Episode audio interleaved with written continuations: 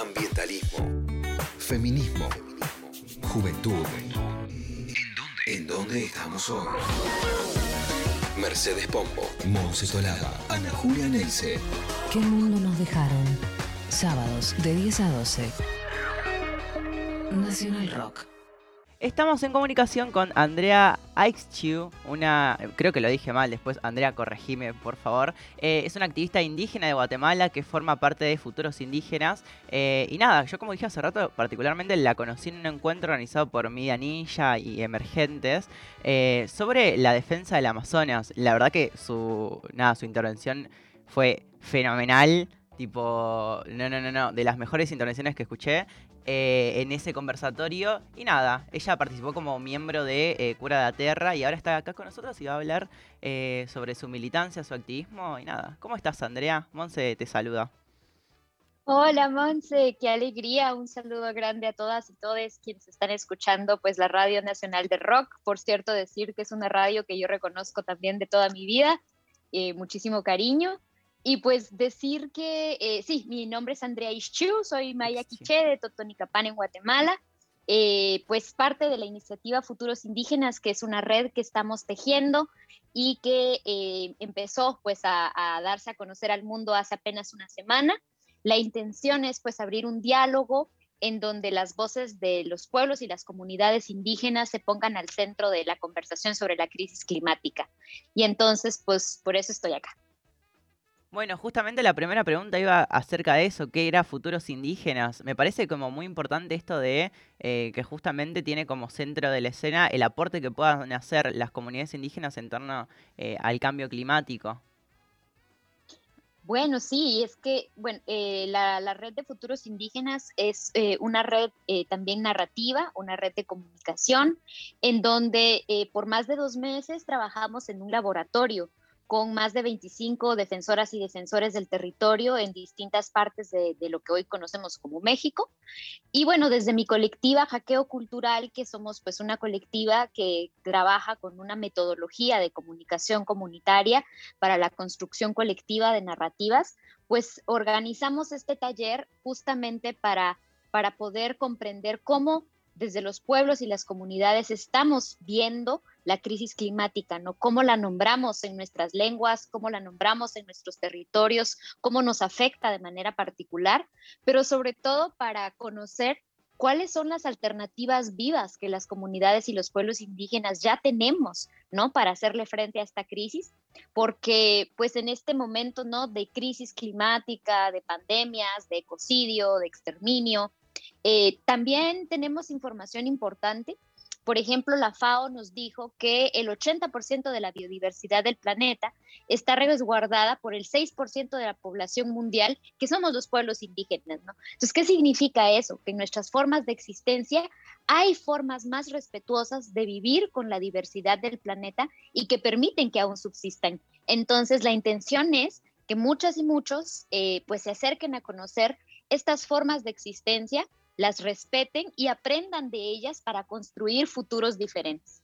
Totalmente, y también como en un contexto, digo, donde el ambientalismo de alguna forma empieza a cobrar relevancia muchísimo más porque, digo, hay una inserción de la juventud a nivel internacional como muy amplia, muy diversa, pero también es como que se superposicionan diferentes narrativas y aquí es donde quiero preguntar como esta cuestión de como si, o sea, evidentemente es difícil instalar la narrativa eh, indígena, esas cosmovisiones, eh, no sé, en el marco de una discusión, eh, de una discusión muy amplia como lo internacional, digo.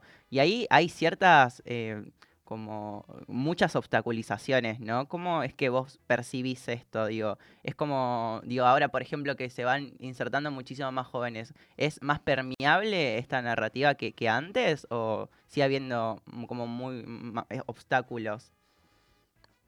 Bueno, el, racismo estructural va a seguir siendo un obstáculo y el colonialismo también.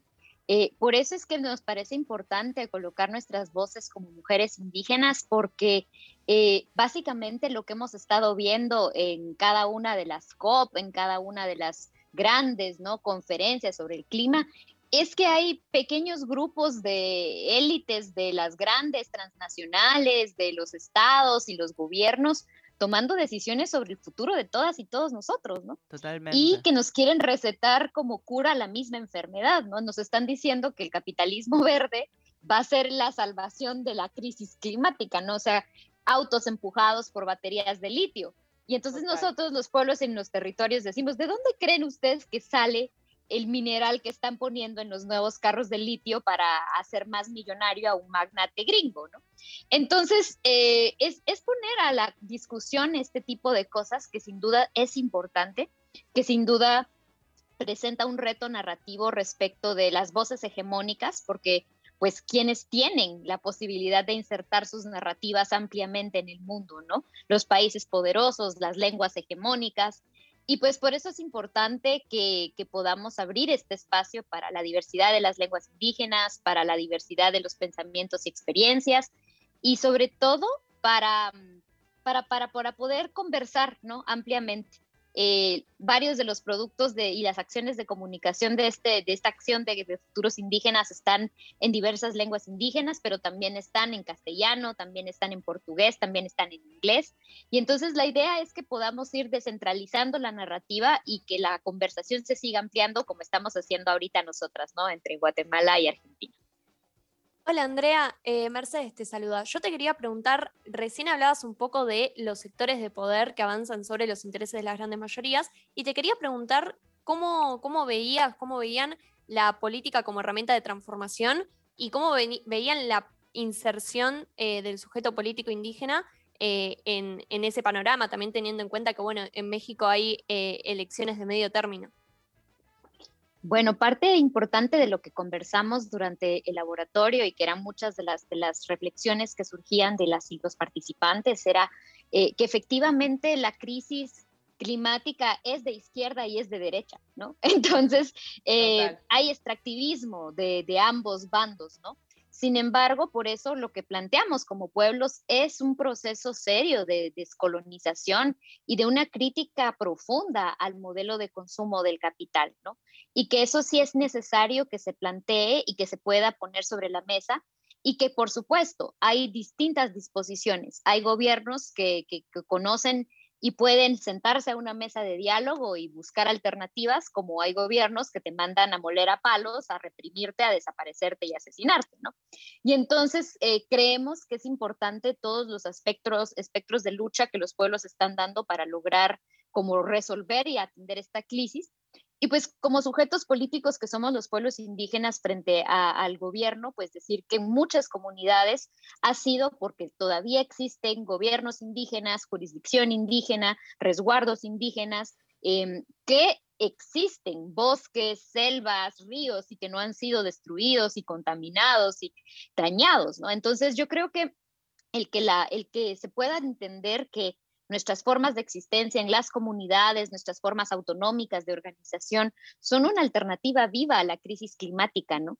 Que, lo estamos nombrando desde ahí porque es importante que se pueda entender que hay otras formas de relacionarse con los territorios. Y entonces yo creo que, un poco esa es la conversación que estamos eh, nosotros como proponiendo que podamos tener en espacios pues eh, más amplios y sobre todo que muchas personas que están interesadas y preocupadas por lo que está pasando, por la crisis, y se preguntan, ¿y ahora qué hacemos? ¿no? La invitación es esa, ¿no? A que nos organicemos en nuestra comunidad.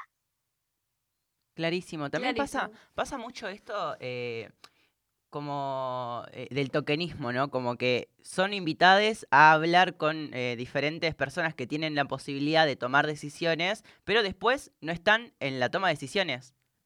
Digo, como, y esto es re importante por ahí, también lo que dijo Merce, como la, política como herramienta de transformación, en torno a, que, digo, no solamente, digo, poner, desde el feminismo estamos exigiendo que entren feministas en los espacios de toma de decisión, bueno, también de los momentos indígenas, ver eh, cómo se conectan todas esas cuestiones. Vos eh, militás también dentro de, eh, bueno, Cura de la Tierra es, un, eh, es una experiencia organizativa feminista, según tengo entendido. y entonces, ¿cómo se van interconectando estas cuestiones de la, la bueno, lo indígena con la feminidad y cómo justamente esto después al entrar en un espacio de toma de decisión lo transforma?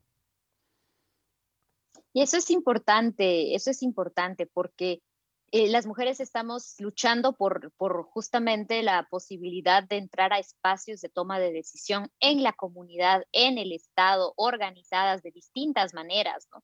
Y ahí vemos hermanas que tienen décadas luchando por abrirnos el espacio, por ejemplo, las mujeres del FIMI, que es eh, una organización regional para la participación de las mujeres indígenas en los mecanismos políticos, ¿no?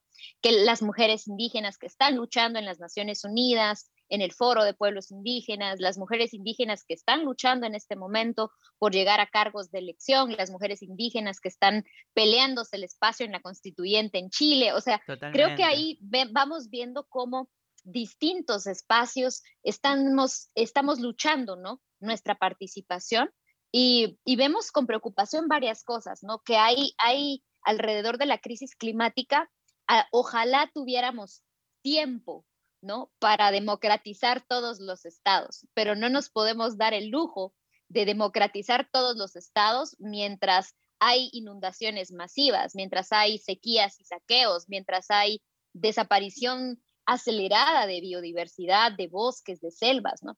Entonces, es un asunto complejo para los pueblos porque nos toca varios frentes al mismo tiempo, ¿no? La batalla de la crisis climática, la violencia de los estados racistas y, creo que eso es bien importante como nombrarlo, ¿no? El tema de, de, transformar de raíz, y eso es lo que estamos diciendo desde, desde el espacio de futuros indígenas, el cambio de raíz, ¿no? En las formas en las que estamos organizándonos políticamente. Y ahí cada pueblo tiene que ver con, con las formas en las que decide eso eh, pero también escuchando y aprendiendo de las lecciones que ya hemos vivido, ¿no? Yo creo que, que, eso es muy importante. Totalmente. ¿Qué tal, Andrea? Ay, perdón.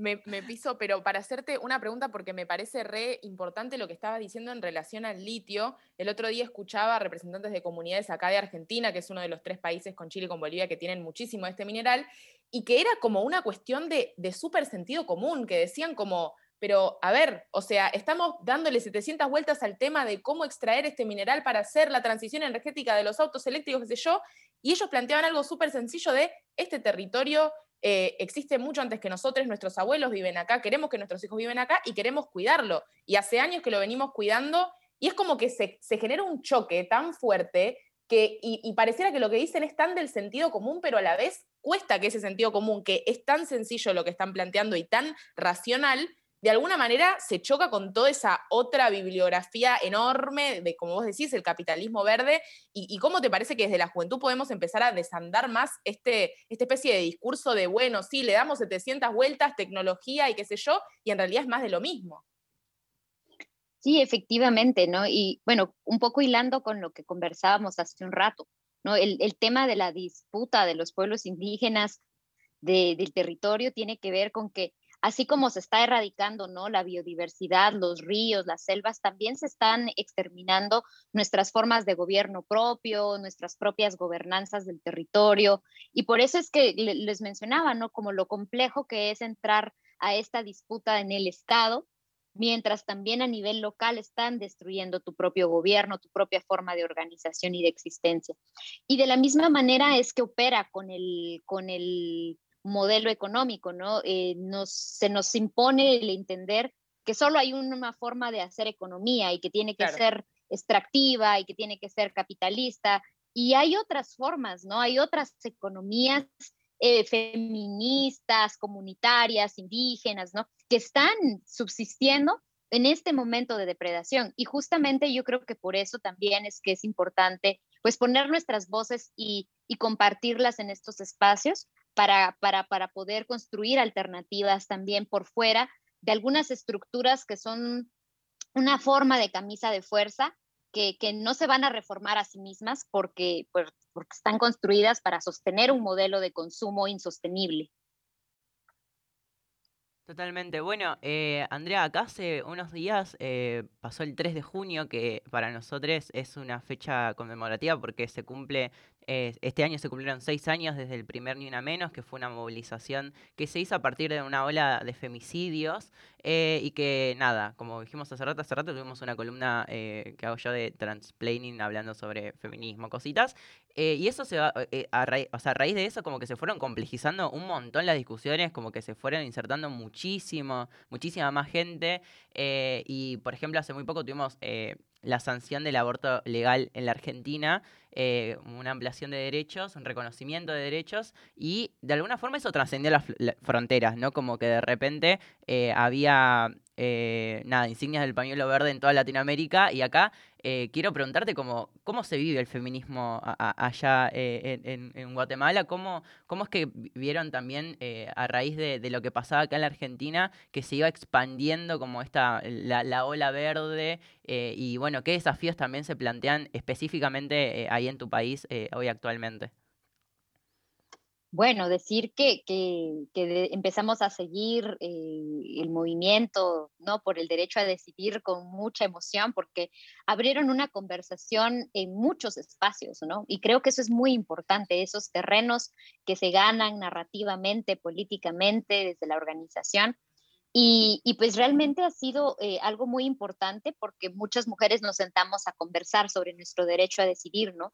Sobre... Eh, la, importancia que tiene el poder abrir estas conversaciones entre mujeres en diversos territorios, el poder profundizar sobre estas conversaciones en espacios públicos en donde sigue siendo incómodo para muchos que se hable, pero que es necesario, ¿no? Y creo que parte de la transformación cultural que, la, que las acciones no emprendidas por el movimiento de los pañuelos verdes nos muestran, es cómo se puede descentralizar, ¿no? Esta narrativa de, los derechos de las mujeres a decidir sobre sus vidas, sus cuerpos, ¿no? sus maternidades. Y mm, aquí sigue siendo complejo en el sentido de que, si bien, bueno, las mujeres indígenas tenemos nuestras propias prácticas ancestrales de cuidado, de aborto, eh, es una conversación que siempre se sigue teniendo todavía por el peso colonial, ¿no? De, la religión, eh, eh, muy fuera del espacio público y no es una conversación que se tenga abiertamente. Y el peso, el peso sobre todo ahora en, esta, en estos últimos años de, de, ciertos, eh, digamos, del, del, modelo ideológico que propone el protestantismo, que ha crecido increíblemente en Guatemala, hace muy complicado, por ejemplo, que podamos hacer talleres sobre salud y educación sexual, sobre cuidados sexuales, porque muchas veces, por ejemplo, nos ha pasado que hay eh, directores de escuela que son pastores evangélicos eh, o, pastores evangélicos que opinan ¿no? a las familias y les prohíben que sus hijos reciban este tipo de contenidos, han frenado el intento de paso de leyes sobre reformar la currícula educativa y, colocar eh, la salud sexual y reproductiva como algo importante. Entonces hay un conservadurismo no bien facho todavía que, que, que, para quien es muy incómodo y que hace lo posible porque no se puedan tener estas conversaciones, ¿no? Y que ha frenado muchos intentos organizados, potentes de las mujeres que nos organizamos desde Guatemala por tratar de incidir en esa arena. Sin embargo, pues el trabajo comunitario que muchas organizaciones y mujeres hacen, hacemos, de, tener estas conversaciones pues en otros espacios más pequeños, pues siguen ocurriendo, ¿no? Hay iniciativas potentes de chicas que se están organizando en las escuelas, en las universidades, eh, en distintas partes del país. Entonces, pues es, es, algo que, se va generando y pues que nos inspiramos mucho, por supuesto, del potencial y de la potencia organizada de ustedes allá y, también pues aprendiendo de nuestros propios procesos. Qué importante esto que mencionabas, porque acá eh, como se, suele negar muchísimo las prácticas ancestrales. Se niegan un montón. Es como que, digo, el sector que se oponía también al aborto legal negaba la existencia de, de los abortos mismos. Em, bueno, recordamos que estamos hablando con Andrea Xiu, una activista indígena eh, que forma parte de, Futuros Indígenas. Eh, y nada, ya cerrando esta entrevista, Andrea, te quería preguntar eh, como qué, es lo que, lo que, bueno, se viene ahora con Futuros Indígenas, si nos puedes comentar un poquito.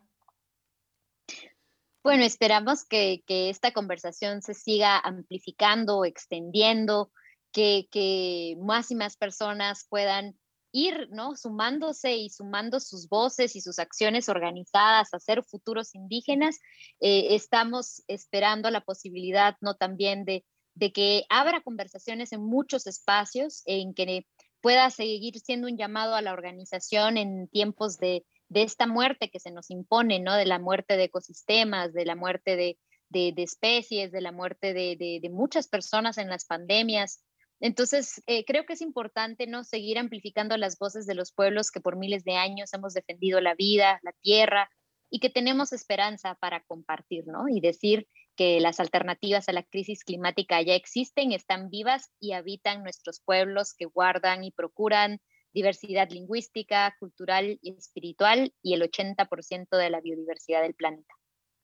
Totalmente, clarísimo. Incluso ahora que empezaron eh, las conversaciones eh, por la COP, entonces vamos a estar muy atentos ahí también a, los jóvenes indígenas que participen.